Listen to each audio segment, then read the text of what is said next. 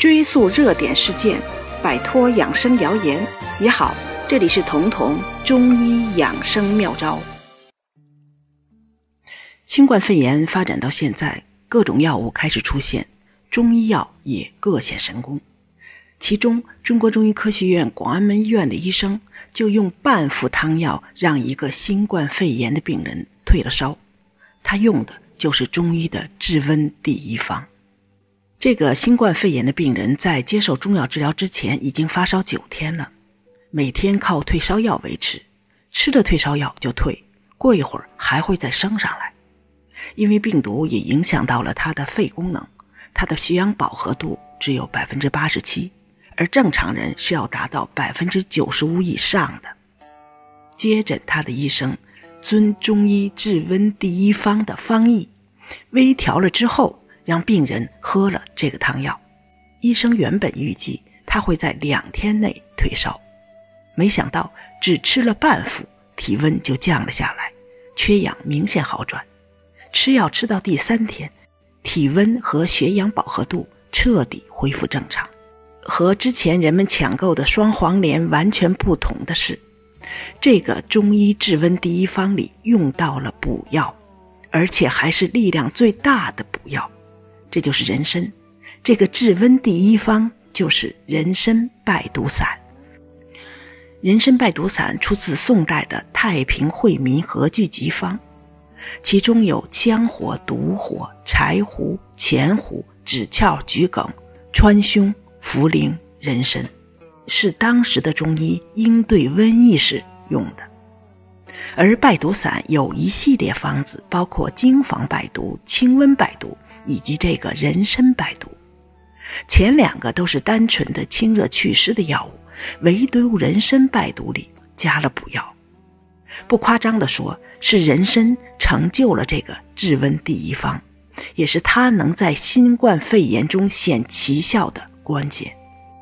新冠肺炎是病毒感染，对病毒的治疗至今没有特效药，包括这次新冠病毒的肺炎。西医主要是靠营养维持，靠对症处理，最终还是指望病人自己的免疫力扛到病毒死亡的那一天。而这种无奈之举，正和中医《黄帝内经》说的“正气存内，邪不可干”不谋而合。只不过中医有更多的办法去维护和提携正气。具体一点说，新冠肺炎在病性上属于中医说的寒湿，而针对寒湿，必须要用温性的药。人参、黄芪都是温性的，既能蒸化寒湿，更能助力身体的正气，使身体有力量把毒推出去。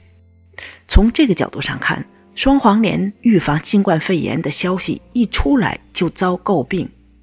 不光是因为它的抗病毒效力。尚没有完全被证实，更是因为它违背了中医治疗寒湿的基本规律。因为双黄连是由金银花、黄芪、连翘组成的，这三个药都是苦寒的。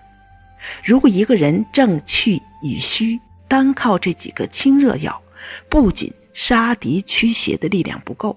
还会反过来损伤人体的正气，对人体自身的御敌。不利，所以从北京中药大学姜良铎教授最先给出的治疗新冠初期的方子，到后来广州给出的肺炎一号，都用到了补气的黄芪和人参，为的就是要提升免疫力，而免疫力就是中医说的正气。再回到前面我们提到的用半副汤药治好了新冠肺炎的这个医生，他还特意嘱咐说。如果这次的感染者年纪轻、身体好，没有气短、缺氧的问题，可以不用人参，改加荆芥和防风，这样就类似于我们平时吃的感冒清热颗粒的意思，是一个单纯的驱邪药。如果年老体弱，即便躲过了这次新冠肺炎，未来得了普通的感冒。也可以遵这个治温第一方的方义，用上补气的药。比如在感冒的时候有舌苔腻、有寒湿的问题，可以在吃普通感冒药的同时加上人参、黄芪。如果感冒的同时舌质红，没有舌苔，属于阴虚的体弱，可以改用西洋参来辅助正气。与此同意的是，市面上的小柴胡颗粒也因此不能等同于一般的感冒药，因为小柴胡颗粒里用到了党参，党参和人参一样也是补气的，所以小柴胡颗粒的真正适应症。是那些体弱，因为体弱而感冒拖延很多日子不好的人，而不是身体强壮者刚得感冒时候的感冒药。